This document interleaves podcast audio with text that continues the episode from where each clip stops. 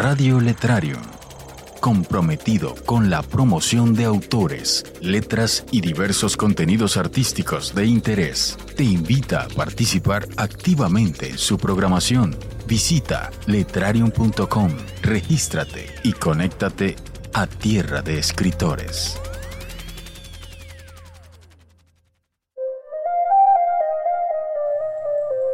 Plétora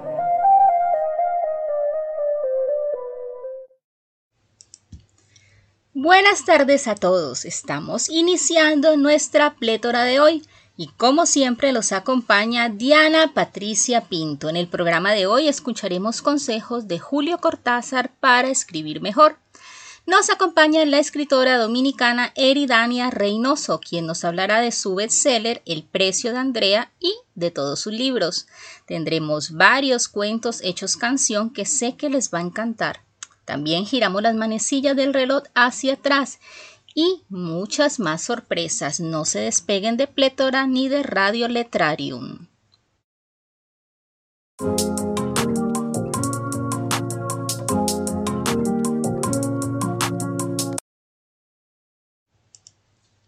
Para mí febrero es el mes más aburrido del año. Afortunadamente tiene menos días que los demás. Es un mes tedioso y extraño. Febrero me agota y siempre deseo que pase lo más rápidamente posible. Si asemejáramos los meses del año con los días de la semana, el asunto sería así. Noviembre es el viernes fiestero, rumbero y guapachoso, arrancando motores de fiesta y descanso. Diciembre sería el sábado del año, en el que se realizan las fiestas principales donde están los amigos y la familia. Y enero sería el domingo, de paseo familiar, de amigos, de playa, de descanso y de dormir hasta tarde, ¿por qué no? Y febrero entonces sería inevitablemente el lunes del año. Es el mes en el que se acaban las vacaciones y ya comienzas a trabajar en firme.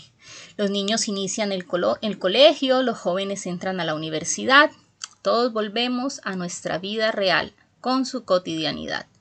Normalmente febrero lo inicias cansado física y mentalmente por tanta actividad vacacional realizada en diciembre y enero.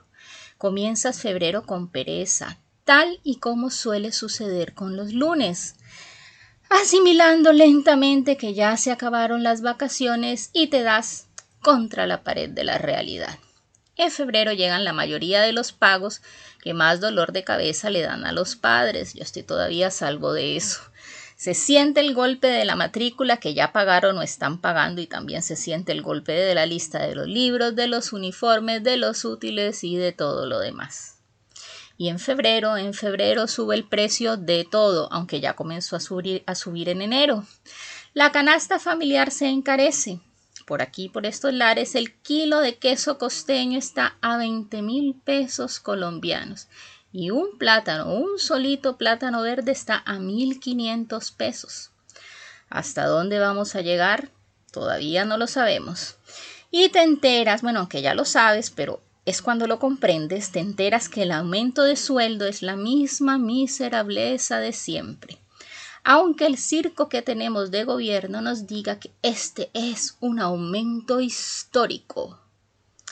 Febrero es deprimente, pero como a febrero le faltan días, es el mes perfecto para mandar a alguien a que vea si las ballenas vuelan, para hacerlo de manera sutil y elegante, algo chic. Tal como lo dice la canción 30 de febrero del dúo estadounidense Pop Country Hash que esta versión que va a sonar es un fit que hacen con Abraham Mateo. Si alguien te pide una segunda oportunidad, contéstale que un 30 de febrero. Escuchemos entonces la canción.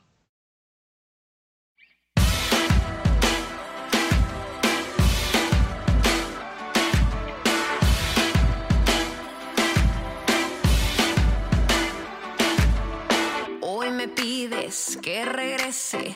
Tú no crees que es demasiado tarde, que ha cambiado de repente para que tenga yo que perdonarte. No, no voy a olvidar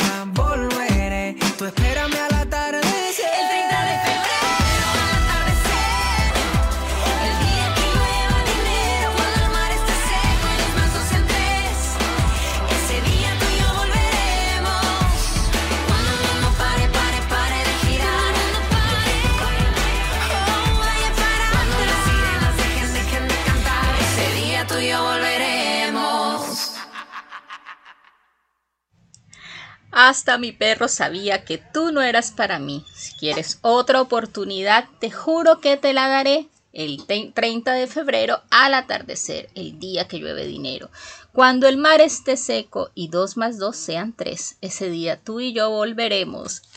Me escribieron por WhatsApp un oyente que si esa era una indirecta radial. No, no, no, para nada. Yo no, esto no es una indirecta, es simplemente una canción de febrero.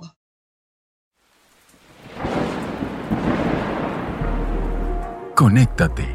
Disfruta de playlists seleccionadas y programas especiales, letras, podcasts, radio, arte.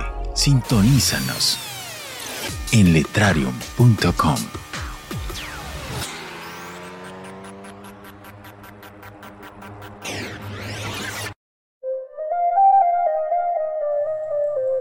Plétora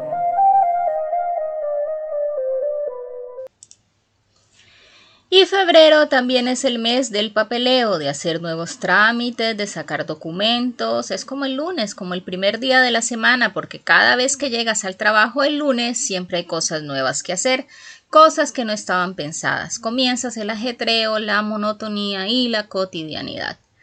Debes recapitular para organizar la semana, igual que en febrero, debes recapitular pero para organizar el año. Es el segundo mes del año y buscas entonces la lista de objetivos, de metas y de propósitos que hiciste en diciembre del año pasado y te das cuenta que en enero no hiciste un carajo, bueno, hiciste muy poquito. Entonces en febrero te organizas y comienzas a hacer lo que debiste comenzar en el mes anterior. Yo tengo un cuaderno de palabras y dentro del capítulo de las que no me gustan está una palabra. Pro Procrastinar, hasta me cuesta pronunciarla. Hay palabras que suenan hermoso, que cuando las escuchas son como un atardecer en una hermosa playa o en un acantilado o en un bosque, pero también hay palabras que cuando las escuchas sientes como si te persiguiera un hombre lobo por un bosque tenebroso a las 3 de la mañana. Eso es más o menos lo que me produce la palabra procrastinar. A eso hay que sumarle su significado que es aterrador. Citando a la todopoderosa del conocimiento absoluto Wikipedia, procrastinar significa postergación o posposición, es la acción o el hábito de retrasar actividades o situaciones que deben atenderse rápidamente, sustituyéndolas por otras situaciones más irrelevantes, agradables, por el miedo o la pereza a afrontarlas que en términos coloquiales significa que tú con plena conciencia de tus actos decidiste dedicarte a vagar en vez de afrontar las cosas que deberías realizar. Uno de los monstruos terroríficos que persiguen a los escritores es el de procrastinar.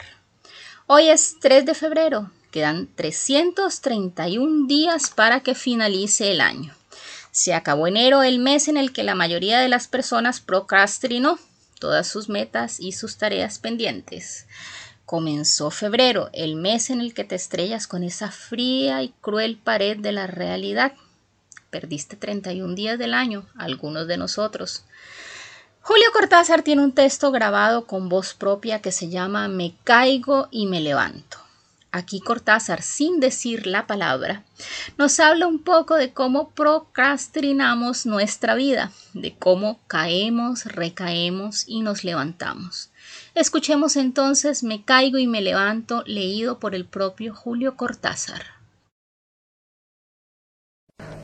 Nadie puede dudar de que las cosas recaen. Un señor se enferma y de golpe un miércoles recae. Un lápiz en la mesa recae seguido. Las mujeres, cómo recaen. Teóricamente a nada o a nadie se le ocurriría recaer, pero lo mismo está sujeto, sobre todo porque recae sin conciencia, recae como si nunca antes. Un jazmín, para dar un ejemplo perfumado, a esa blancura, ¿de dónde le viene su penosa amistad con el amarillo? El mero permanecer ya es recaída, el jazmín entonces. Y no hablemos de las palabras, esas recayentes deplorables, ni de los buñuelos fríos que son la recaída clavada. Contra lo que pasa, se impone pacientemente la rehabilitación. En lo más recaído hay siempre algo que pugna por rehabilitarse, en el hongo pisoteado, en el reloj sin cuerda, en los poemas de Pérez, en Pérez. Todo recayente tiene ya en sí a un rehabilitante, pero el problema, para nosotros los que pensamos nuestra vida, es confuso y casi infinito. Un caracol segrega y una nube aspira. Seguramente recaerán, pero una compensación ajena a ellos los rehabilita, los hace treparse poco a poco a lo mejor de sí mismos antes de la recaída inevitable. Pero nosotros, tía, ¿cómo haremos? ¿Cómo nos daremos cuenta de que hemos recaído si por la mañana estamos tan bien, tan café con leche, y no podemos medir hasta dónde hemos recaído en el sueño o en la ducha? Y si sospechamos lo recadente de nuestro estado, ¿Cómo nos rehabilitaremos? Hay quienes recaen al llegar a la cima de una montaña, al terminar su obra maestra, al afeitarse sin un solo tajito. No toda recaída va de arriba abajo, porque arriba y abajo no quieren decir gran cosa cuando ya no se sabe dónde se está. Probablemente Ícaro creía tocar el cielo cuando se hundió en el mar epónimo y Dios te libre de una zambullida tan mal preparada. Tía, ¿cómo nos rehabilitaremos? Hay quien ha sostenido que la rehabilitación solo es posible alterándose, pero olvidó que toda recaída es una desalteración, una vuelta al barro de la culpa. En efecto, somos lo más que somos porque nos alteramos, salimos del barro en busca de la felicidad y la conciencia y los pies limpios. Un recayente es entonces un desalterante, de donde se sigue que nadie se rehabilita sin alterarse. Pretender la rehabilitación alterándose es una triste redundancia. Nuestra condición es la recaída y la desalteración, y a mí me parece que un recayente debería rehabilitarse de otra manera, que por lo demás ignoro. No solamente ignoro eso, sino que jamás he sabido en qué momento mi tía o yo recaemos. ¿Cómo rehabilitarnos entonces, si a lo mejor no hemos decaído todavía y la rehabilitación nos encuentra ya rehabilitados? Tía, ¿no será esa la respuesta ahora que lo pienso? Hagamos una cosa. Usted se rehabilita y yo la observo. Varios días seguidos digamos, una rehabilitación continua. Usted está todo el tiempo rehabilitándose y yo la observo, o al revés, si prefiere. Pero a mí me gustaría que empezara usted, porque soy modesto y buen observador. De esa manera, si yo recaigo en los intervalos de mi rehabilitación, mientras que usted no le da tiempo a la recaída y se rehabilita como en un cine continuado, al cabo de poco nuestra diferencia será enorme. Usted estará tan por encima que dará gusto. Entonces, yo sabré que el sistema ha funcionado y empezaré a rehabilitarme furiosamente. Pondré el despertador a las 3 de la mañana, suspenderé mi vida conyugal y las demás recaídas que conozco para que solo queden las que no conozco. Y a lo mejor, poco a poco, un día estaremos otra vez juntos, tía, y será tan hermoso decir, ahora nos vamos al centro y nos compramos un helado, el mío todo de frutilla y el de usted con chocolate y un bizcochito.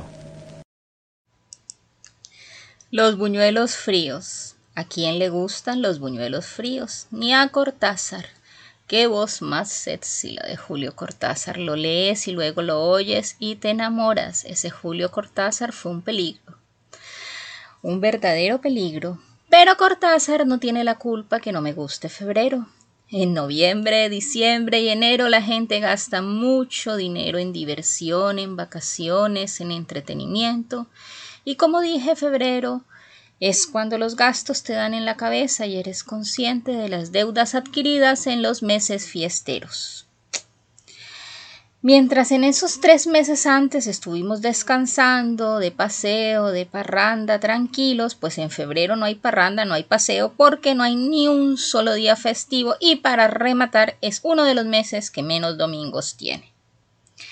Febrero es el mes raro del año, es el mes friki, tiene un día bisiesto. Si naces el 29 de febrero, tienes que esperar cuatro años para celebrarlo correctamente.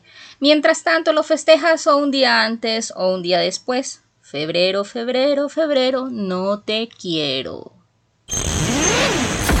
Radio Letrario comprometido con la promoción de autores, letras y diversos contenidos artísticos de interés. Te invita a participar activamente en su programación. Visita letrarium.com, regístrate y conéctate a Tierra de Escritores.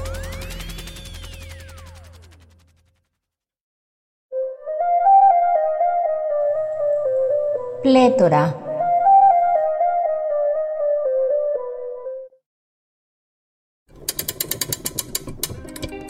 Letras en reversa.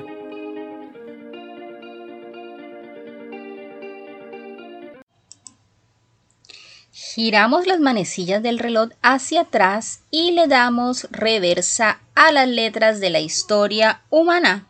Como siempre en esta sección les voy a contar cosas curiosas que ocurrieron en el mundo, mundo cultural un día como hoy.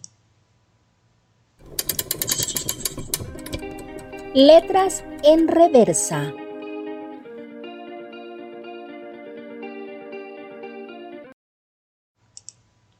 El 3 de febrero de 1959 es recordado en los Estados Unidos como el día que murió la música. Fallecieron tres cantantes de rock and roll, Buddy Holly, Richard Valens y J.P. Richardson, conocido como David Booper. Los tres murieron en un accidente aéreo junto al piloto cuando su, avión, un avión alquilado, cayó cerca de Mason City, Iowa. David Booper es recordado por su éxito Chantilly Lace, lanzado en 1954, y en esta canción J.P. Richardson intenta conquistar a una chica. Escuchemos entonces San Chantilly un buen rock clásico a esta hora. Yo soy Diana Patricia Pinto y estás escuchando Plétora en Radio Letrarium. Hello, baby. Yeah, this is the Big Bopper speaking. oh, you sweet thing. Do I want? Will I want? Oh, baby, you know what I like. Chantilly lace and a pretty face and a ponytail hanging down, a wiggle in the walk and a giggle in the talk. Make the world go round. There ain't nothing in the world like a big-eyed girl to make me act so funny, make me spend my money, make me feel real loose like a long-necked goose, like a girl. Oh, baby, that's what I like. What's that, baby? But, but, but, oh, honey.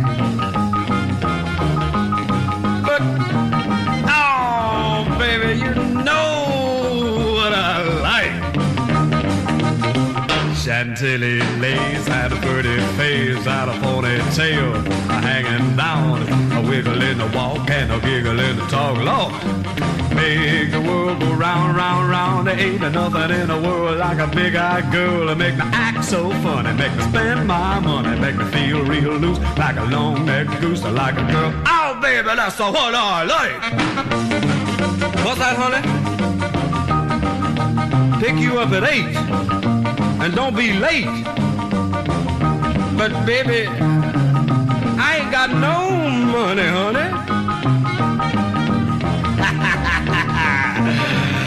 oh, all right, honey, you know what I like.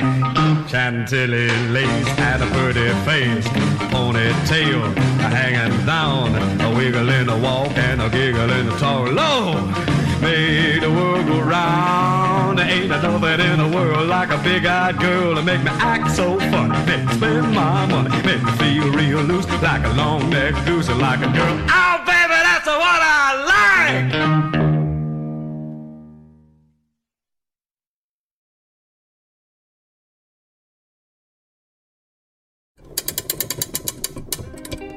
Letras en reversa.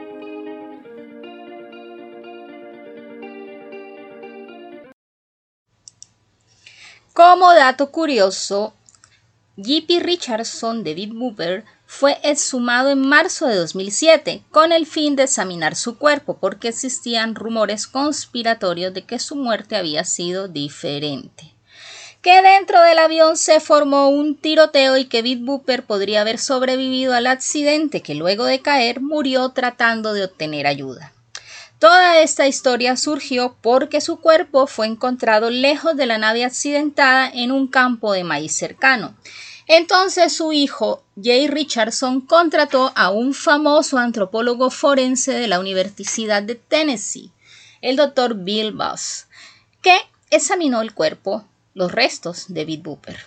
Tomó radiografías y demás exámenes y no encontró nada que apoyara la teoría de que había muerto de una manera diferente. Richardson murió, de acuerdo al doctor Batts, de fracturas masivas y falleció inmediatamente. Pero lo más insólito ni siquiera es eso, es que su hijo, Jay Richardson, intentó vender el ataúd de su padre a través de eBay.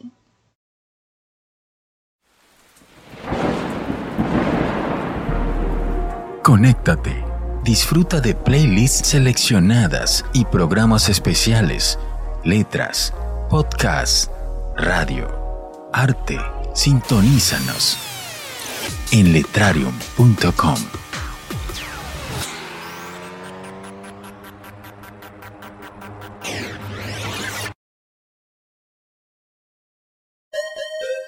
Letórica Entrevista. Seguimos en Radio Letrario, y esto es Plétora, y nos acompaña en este momento Eridania Reynoso, una escritora destacada de República Dominicana. Buenas noches, bienvenida a Radio Letrario. Buenas noches, Diana, ¿cómo estás? Feliz de escucharte, de tenerte aquí en el programa. Sí, yo también muy feliz de poder compartir con ustedes. Yo me leí el precio de Andrea. Fue el primer libro que me leí de ti. Eh, es un libro impactante porque llevar una problemática social real, que pues no es un caso real, pero que sucede realmente, llevarle una historia de ficción no es algo sencillo. O sea, recrear la dura realidad que viven las personas tocándole, tocando ángulos humanos, sociales, económicos, familiares, es es complicado y requiere un gran compromiso como escritor y bueno, me leí El precio de Andrea, que fue tu primer libro, si no estoy mal, y es un libro que relata con dignidad y de manera magistral una historia que se vive en que viven muchas personas en todo el mundo. Porque tú no le cuentas a los oyentes de qué trata El precio de Andrea, tu primer libro. Bien, El precio de Andrea es Em, una, pues una novela de, ficción que trae a la realidad una, una latente situación que, que, sucede en nuestra sociedad, que es la trata de personas. En esta novela, pues yo relato la, la dura realidad que sufre una joven que, que va tras los sueños de, de, trabajar en otro país, de, de ganar dinero, de ayudar a su mamá a salir de la pobreza, va persiguiendo un sueño, pero que al final termina siendo una pesadilla porque es engañada, es ultrajada, es obligada a prostituirse.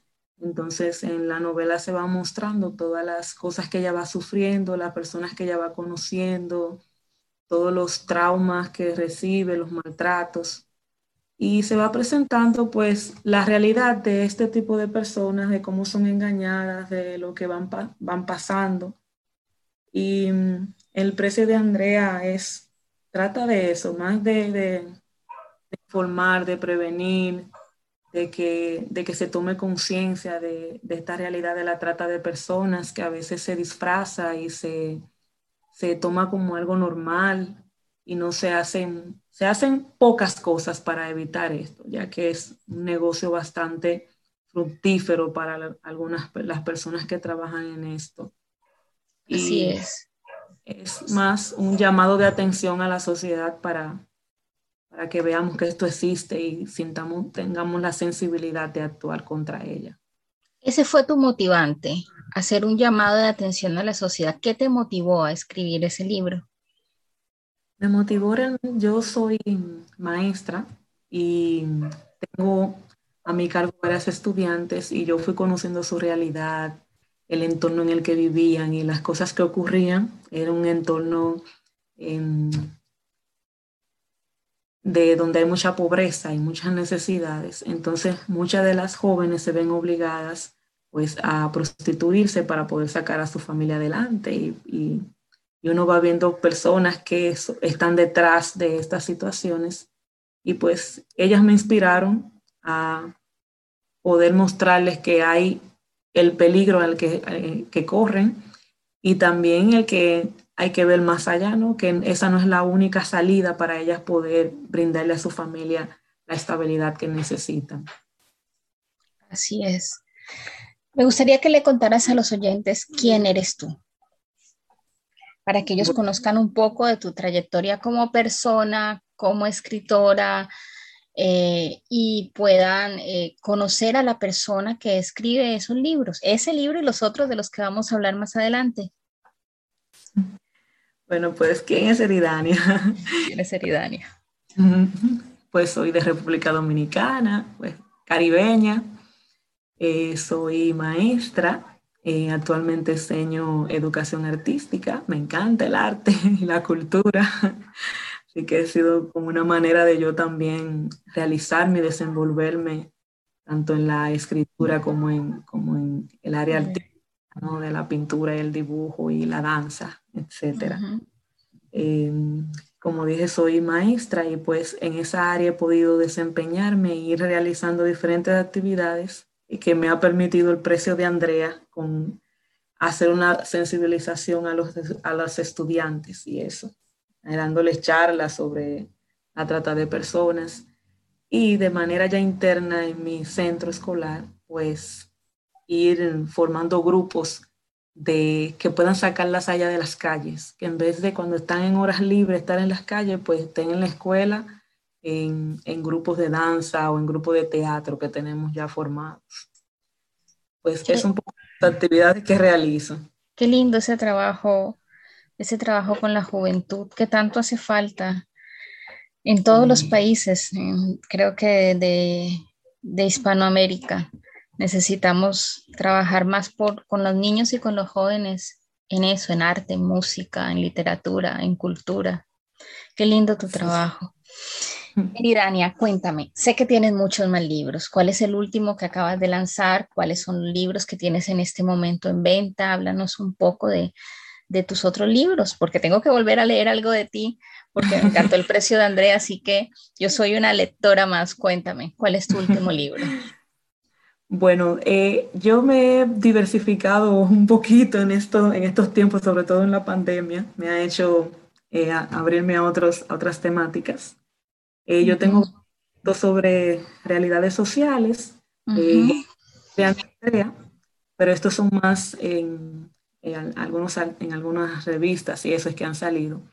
Pero así en, en, Amazon, pues tengo uno que se llama Leandra y los Anillos de Zeus, que es más historia de la mitología griega, es más, es historia, es todo mitología griega, pero narrando la historia de una muchacha llamada Leandra que tiene que salvar a su familia buscando unos anillos que le pertenecen al dios todopoderoso Zeus.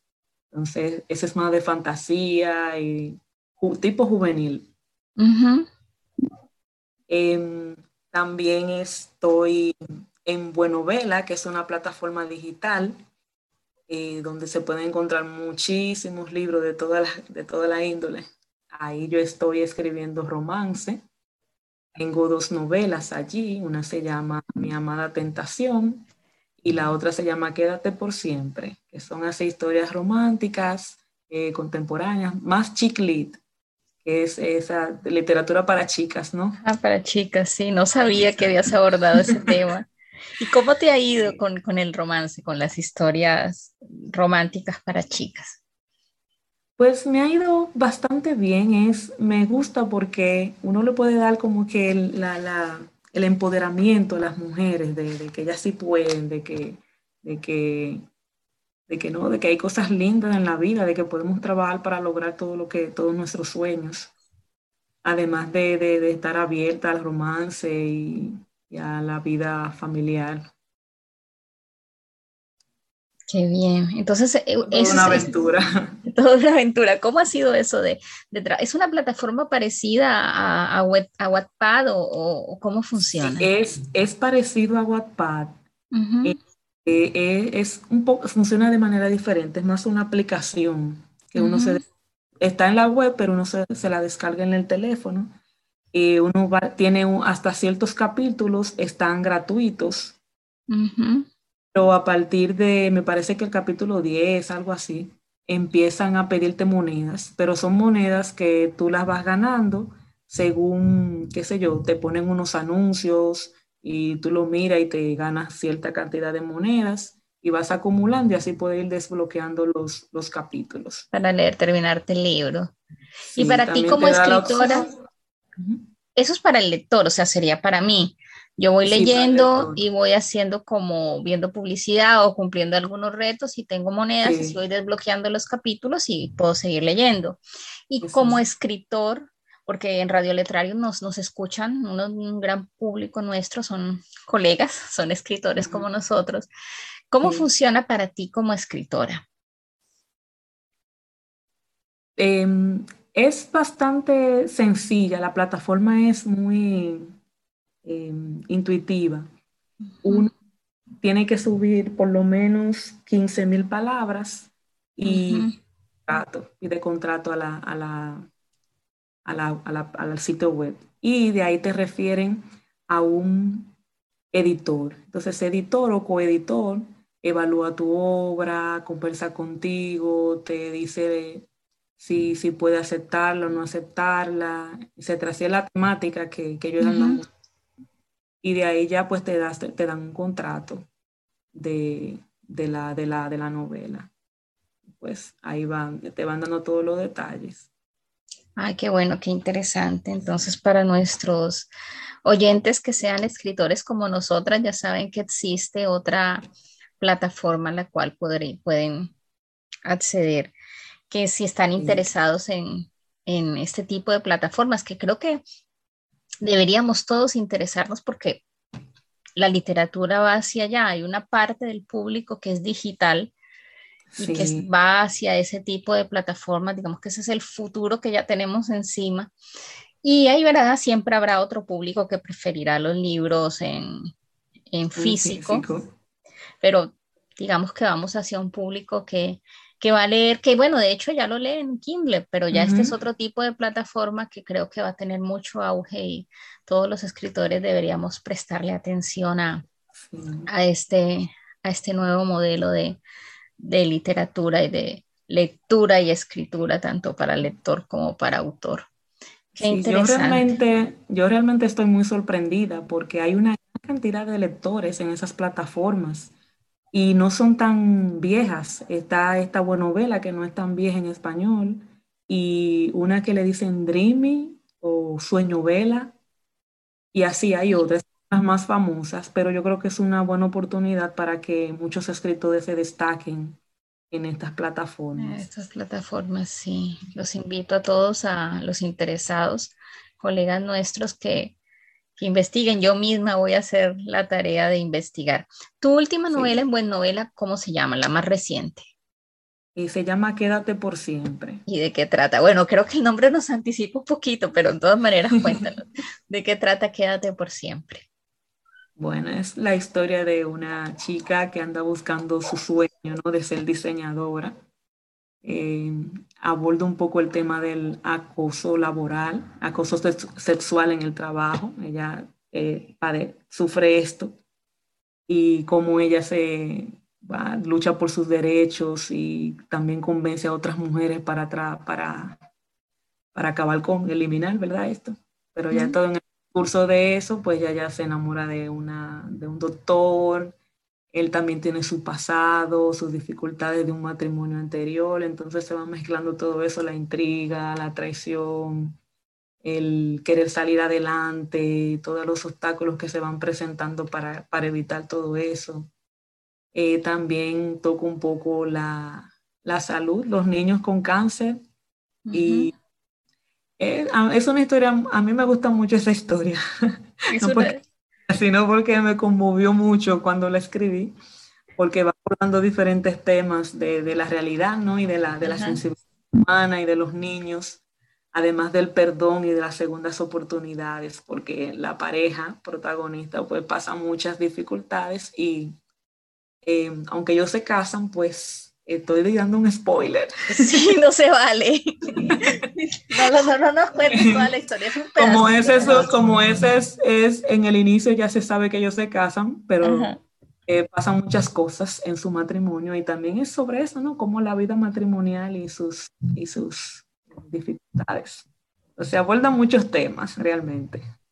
Dijiste algo, algo que me llamó la atención. Eh, tú tienes muchos libros, yo también, así como la mayoría de los escritores. Bueno, yo considero mis, mis libros casi como mis hijos, ¿no? Como son una parte de mí. Uno siempre tiene un libro favorito, eso es cierto, así como dicen que los padres tienen un hijo favorito. ¿Será que nosotros los escritores tenemos un libro favorito de todos los que hemos escrito? Bueno, la verdad es que como que cada uno, al yo haber escrito sobre temáticas, como que cada uno tiene su... no tienes un libro favorito. De todos los tuyos que has escrito, ¿cuál es tu libro favorito? Mm, bueno, de romance me gusta mucho ese Quédate por siempre. Quédate por siempre. y Sí, ese me gusta mucho. Ese es tu libro favorito, ese es tu hijo favorito, por decirlo de alguna manera. Yo también, no te preocupes, que yo también de todos mis libros tengo el que he escrito que es mi favorito, que paradójicamente no es el que más vendo, pero es el que más quiero. Ya, así pasa. Así pasa, así es. Quédate por siempre, entonces hay que leer Quédate por siempre. Solamente lo encontramos en Buen Novela. Sí, esos dos en Buen Novela, Mi amada tentación y Quédate por siempre. Y en Amazon encontramos El precio de Andrea y Leandra, Leandra, y los anillos de Zeus. Listo. Te he visto con un trabajo de empoderamiento femenino con escritoras en grupos de República Dominicana. Cuéntame cómo ha sido ese aspecto que te he visto en redes, como trabajando en ese sentido. Pues eh, yo reciente, bueno, no, hace unos meses hice un diplomado de escritoras caribeñas y pues de ahí surgió también una amistad, un trabajo con mujeres maravillosas que están involucradas tanto en la escritura como en el empoderamiento femenino y todo el valor de la mujer y, del, y de un poco de identidad caribeña. Entonces eso también ha ido ¿no? trabajando en mí y también animándome a, a, escribir sobre esto, ¿no? Sobre mi propia identidad cultural dominicana y caribeña. Qué chévere, qué interesante. Entonces es un grupo de mujeres que trabaja ese tema. Yo creo que solamente en República Dominicana, ¿cierto? No han abierto a, a, las, a otras áreas del Caribe. En el diplomado estuvimos de, de, varios lugares, de Puerto Rico, ¿Sí? de Panamá, eh, me parece que había alguna colombiana, no recuerdo pero sí habían varias de así del entorno caribeño. Y una así, había unas cuantas de, Estados Unidos y sí, Puerto Rico, sí. qué bien. Entonces, ese trabajo eh, intercultural ha sido muy positivo para ti. Sí, bastante. Uno aprende muchísimo de que entre escritores esto es lo que tenemos que hacer, comunicarnos y aprender uno del otro y ayudar Así es, estoy de acuerdo, totalmente de acuerdo contigo. Que día leí en redes sociales a un escritor que dice, que dijo, escribió que, que del gremio, el gremio de escritores es el gremio más complicado porque son los más envidiosos. Yo me quedé pensando si lo escribió, hizo todo un, lo escribió en su página de Facebook, hizo todo un despliegue de esa idea. Y eso me quedó sonando durante mucho tiempo. Y la verdad es que yo no lo veo así. No, no somos competencia, somos equipo. Deberíamos ser equipo, crecer, porque si tú fomentas, si hay, si hay alguien que no lee, que no le gusta leer y de pronto llega a, a, quédate por siempre y se engancha con la lectura y empieza a leer tu libro y otro libro, estamos logrando que una persona quiera el hábito de la lectura. Además de eso, no somos competencia. Los libros son como los colores o como las telas. A cada quien le gustan los colores y las telas de distinto tipo. Deberíamos trabajar en equipo siempre, romper ese paradigma que lo he leído varias veces, no solamente se lo leí a ese escritor, sino a otros que, que, somos competencia, no somos competencia, somos equipo. Eso es lo que yo pienso. Deberíamos trabajar por eso, por crear redes de, de, de, contacto, redes de intercambio cultural, de intercambio de ideas. Eso es lo que en realidad construye. Así es. Así que me alegra mucho que estés en ese proceso también allá en República Dominicana. Eri, ¿cómo te consiguen los lectores en redes sociales para que puedan buscarte, conocer más de tus libros, de ti, de tus proyectos? Eh, me pueden encontrar en Facebook, en Ama y en Instagram como EJ Reynoso. Así me pueden encontrar. En todas, en como EJ Reynoso. EJ Reynoso. Listo, Tanto te encuentran. Facebook como en Instagram. No, no te encuentran en Twitter, no tienes todavía Twitter. No, no. Listo. Instagram y Facebook. Yo te tengo en Instagram, ahí es donde me entero de, de tus novedades literarias. Listo. Entonces ya saben los oyentes que aún no han leído sus libros, la pueden encontrar allí y ya saben que dos de sus libros los encuentran en Amazon y los otros dos en Buen Novela una plataforma, una aplicación para leer buenos libros como los de Eridania. Me ha encantado para, Cuéntame. También para el público mexicano. Eh, yo también estoy trabajando con una editorial que se llama Winged, em, que ellos trabajan, su objetivo es promover a los, a los nuevos escritores. Hacen diferentes convocatorias cada año y dentro de esta está Letras Juveniles, que fue una convocatoria para cada mes publicar un libro eh, juvenil dedicado para niños y jóvenes. Entonces, en la convocatoria yo tengo un libro que se llama Esther y el Dragón Azul. Son, son libros pequeñitos y adaptados para niños. Ah, no sabía. ¿Y dónde lo pueden encontrar? En la editorial Winget, que está en México. Eh, también este libro, Esther y el Dragón Azul, está en, Amazon, en la página de la editorial. De la editorial, ah, listo. Entonces tenemos cinco libros tuyos y ese es de literatura infantil. Sí, además de otros que están dentro de antologías y de y, pequeños así plaques, pequeños libritos. Ay, qué bien, qué interesante. Entonces ya saben dónde buscar a Eridania sus libros. Yo soy la que me voy a leer, quédate con, quédate, quédate para siempre, ¿cierto? Quédate por siempre. Quédate por siempre. Yo soy la que me voy a leer, quédate por siempre. Ahora voy a ver cómo se baja la, la aplicación para, para leerlo porque ya me llamaste la atención. Yo poco he leído esas historias, ¿sabes? Pero me voy a, voy a leer la tuya que sé que me va a gustar porque ya he leído algo de ti, así que ya sé cómo narras y cómo cuentas las historias. Aquí sé que seguramente me va a gustar mucho y voy a entrar por primera vez a esa plataforma a ver cómo se lee por ahí. Muchísimas gracias por estar aquí con nosotros en Plétora, en Radio Letrario. Me ha encantado escucharte y saber todos tus proyectos, eh, que los oyentes escuchen eh, los, sobre todo los que son escritores, estas plataformas por donde pueden eh, iniciar sus procesos de, escritura. Me ha, me ha, encantado tenerte aquí en la noche de hoy, de este jueves, aquí en Plétora.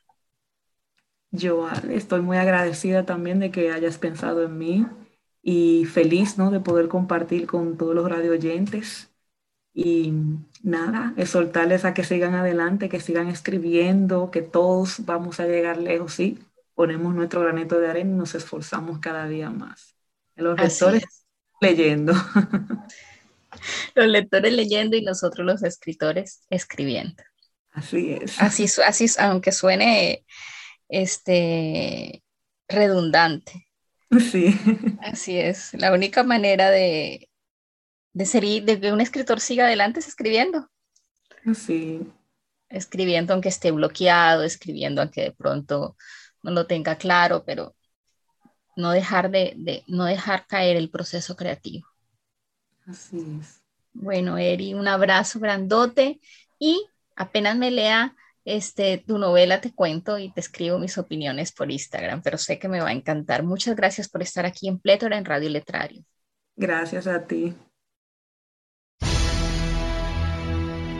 Todos los contenidos presentados en Radio Letrarium son propiedad de sus autores o de quien dice ser su autor. Si encuentras necesario reportar posibles plagios sobre el material presentado en cualquiera de nuestros programas, contáctanos. Rechazamos tajantemente el plagio en cualquiera de sus formas.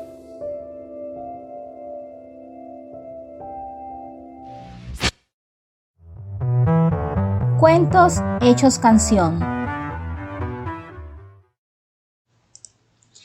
Y en Cuentos hechos canción vamos a escuchar Lobo Hombre en París.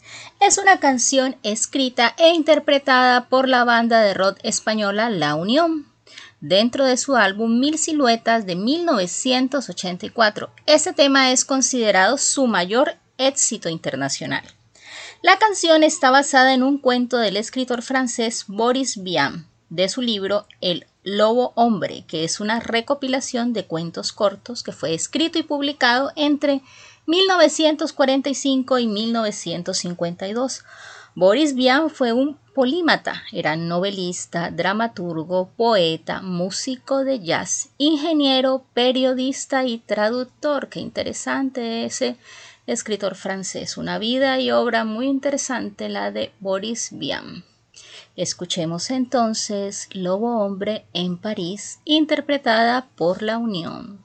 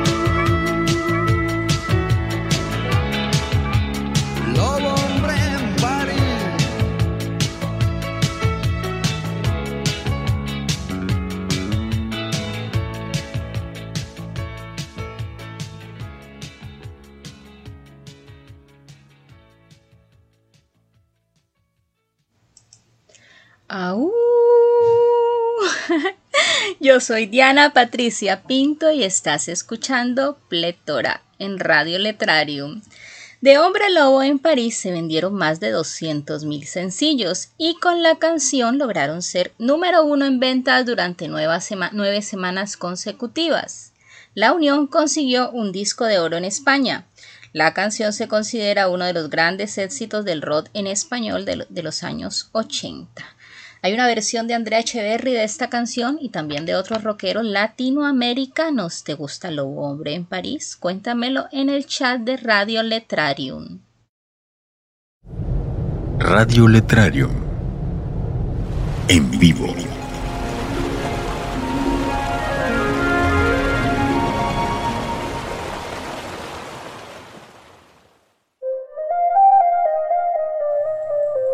Plétora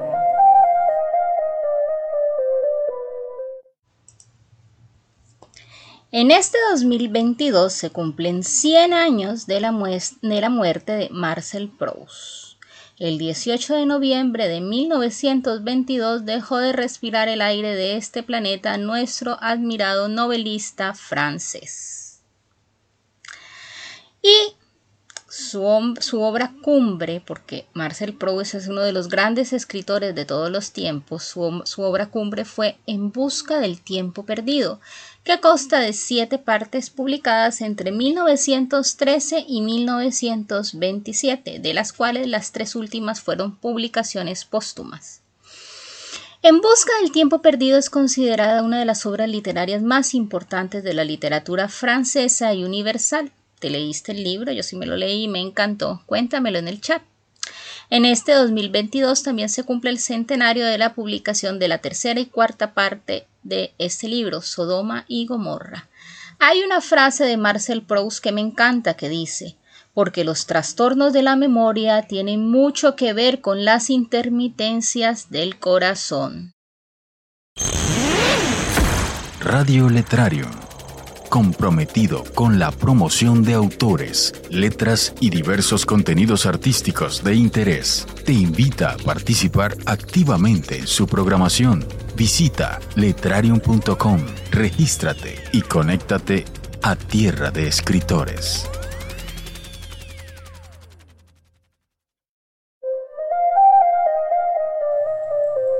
Plétora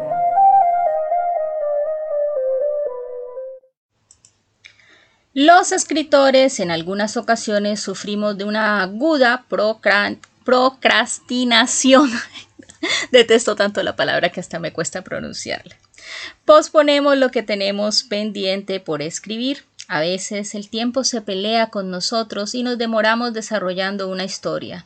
Los invito por eso a escuchar a Julio Cortázar nuevamente en esta ocasión en una entrevista donde nos habla sobre cómo manejar el tiempo y escribir. Está súper interesante. ¿Y que te has sentido como en un estado que llaman los franceses état second, que es algo así como un equilibrio entre la abstracción y la concentración, ¿no?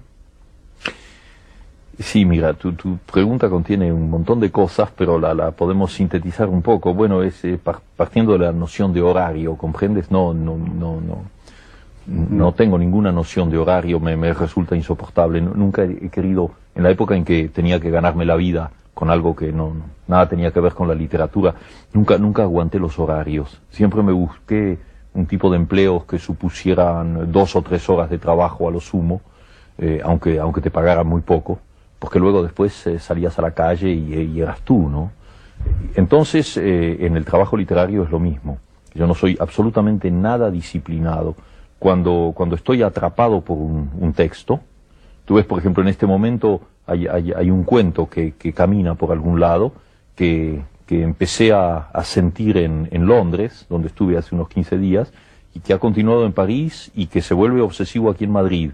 Y entonces lo estoy escribiendo en diferentes pedazos de papel, entonces va, saliendo así, sabes, por momentos, pero sin ninguna sujeción a, horario, porque de alguna manera el cuento ya está escrito.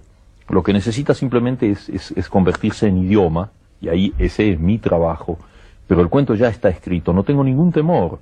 Es decir, podría suceder nuevas interrupciones, tres semanas en que yo no pudiera trabajar, no importa, el cuento ya está hecho. Yo lo terminaré en el primer momento en que tenga un café o un, un café donde se pueda escribir, o un, o un, tren, o un avión, o mi casa. Entonces eh, trabajo de una manera muy, muy desperdigada, muy, muy anárquica, sin ningún horario. No, salvo, y ya no es una cuestión de horario, ya es una cuestión de obsesión, lo que tú llamabas état second, ¿no? una sí. especie de estado hipnótico. Salvo cuando estoy llegando al, al punto central de lo que quiero decir porque en ese momento yo soy un poco la víctima de lo que estoy haciendo, soy poseído por lo que estoy haciendo y fíjate cuando todo el final de Rayuela fue escrito en condiciones físicas eh, tremendas, porque yo me olvidé del tiempo, no sabía si era de día o de noche y me acuerdo que mi, mi mujer venía con, con un tazón de sopa o me decía, bueno, hay que dormir un poco, ese tipo de cosas, durante varias semanas. Pero antes de eso, habían pasado dos años, en que yo no había hecho nada, escribía cosas sueltas, así, un capítulo, otro. Y luego hay un momento en que todo se concentra y ahí tienes que terminar. Pero no es una noción de horario, sino una noción de, obsesión, de concentración. O sea que si, si, yo hubiera llegado a esa altura del cuento de que te estaba hablando y hubiera tenido que terminarlo, eh, hubiera encontrado un pretexto para no venir aquí. Porque, no, no, sí, de alguna manera me hubiera escapado. Porque eso hubiera sido más importante por suerte, por suerte no lo Me era. porque muy feliz de que estoy, no se y- haya y- y producido. yo también estoy, estoy muy feliz, no contigo, sino contigo y con, con Y con- tantos más así y con, invisibles y, y con tus presentes. lectores y amigos. Sí, los amigos sobre todo. Yo tampoco puedo con los horarios, son como una prisión. A Cortázar les cuento una curiosidad. A Cortázar le gustaba grabar audios con ideas, con pensamientos o con lecturas de sus textos. Si Julio Cortázar viviera en esta época, seguramente tendría su propio podcast. Ay, Julio Cortázar, cómo me gustaría entrevistarte. Eres una cosita muy, muy sexy y requete interesante pero solo puedo revivirte leyendo tus libros, viendo tus entrevistas y escuchando tus audios.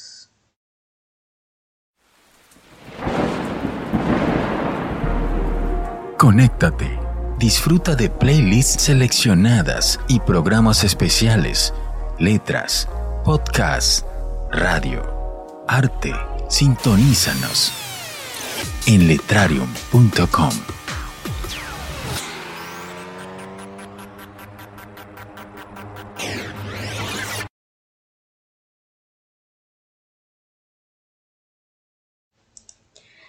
Yo soy Diana Patricia Pinto, escritora y periodista, también columnista. Si quieres conocer mis libros y leer mis columnas, me encuentras en todas las redes sociales, Instagram, Twitter, Facebook, Spotify, en todas como Diana Patri Pinto. También puedes ir a mi página web dianapatriciapinto.com y ahí te enteras de todas las novedades de mis libros, de mis columnas, de mi blog y de mis escritos.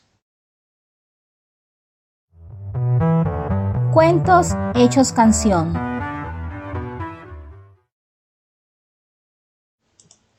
La siguiente canción está llena de analogías, de metáforas que dejan mucho para la imaginación. Es la historia de dos amigas y una de ellas se pierde, se la llevan los cocodrilos. La canción se titula Tú por mí, de Cristina y los subterráneos. ¿Qué les parece si la escuchamos?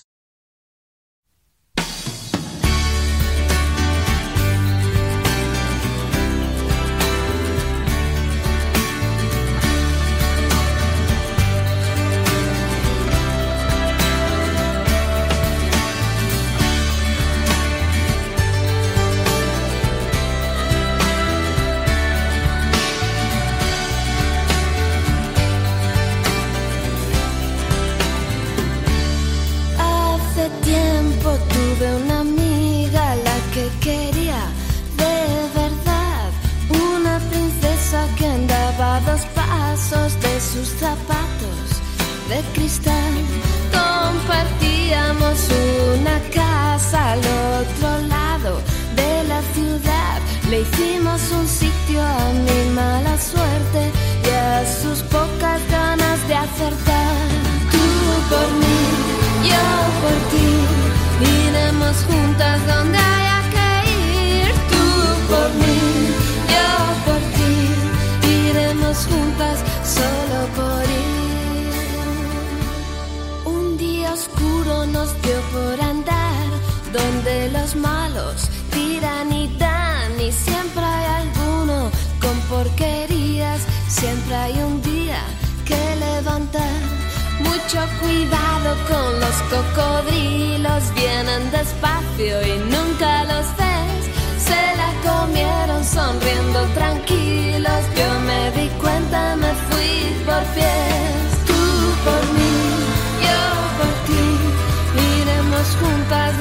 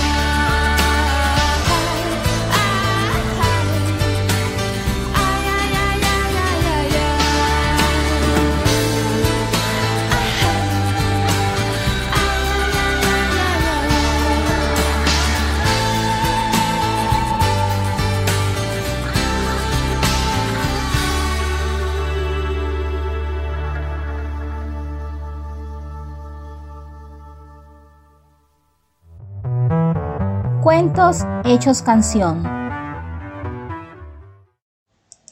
Tú por mí, yo por ti. Cantando y desentonando. Cristina y los Subterráneos fue una banda española de indie pop liderada por Cristina Rosenbich. La banda se formó a principios de 1990. A Cristina le han preguntado muchas veces por el significado de la letra de Tú por mí y nunca explica de, manera concreta la historia, siempre divaga con la respuesta dejando muchas teorías para la imaginación.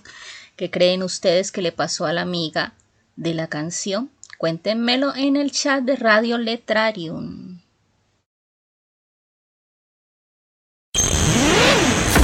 Radio Letrario. Comprometido con la promoción de autores, letras y diversos contenidos artísticos de interés, te invita a participar activamente en su programación. Visita letrarium.com, regístrate y conéctate a Tierra de Escritores.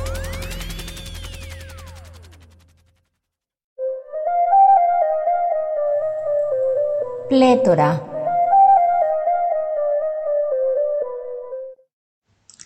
Y el reloj me hace tic-tac, tic-tac, porque nos pasamos de la hora. Esta plétora duró mucho tiempo. Yo feliz de estar aquí con ustedes. Yo soy Diana Patricia Pinto y esto fue Plétora, la Plétora 3 de este año.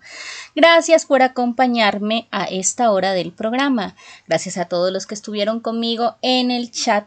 Los invito a escucharnos el próximo jueves con una nueva plétora y les envío a todos muchos besitos con sabor a naranja.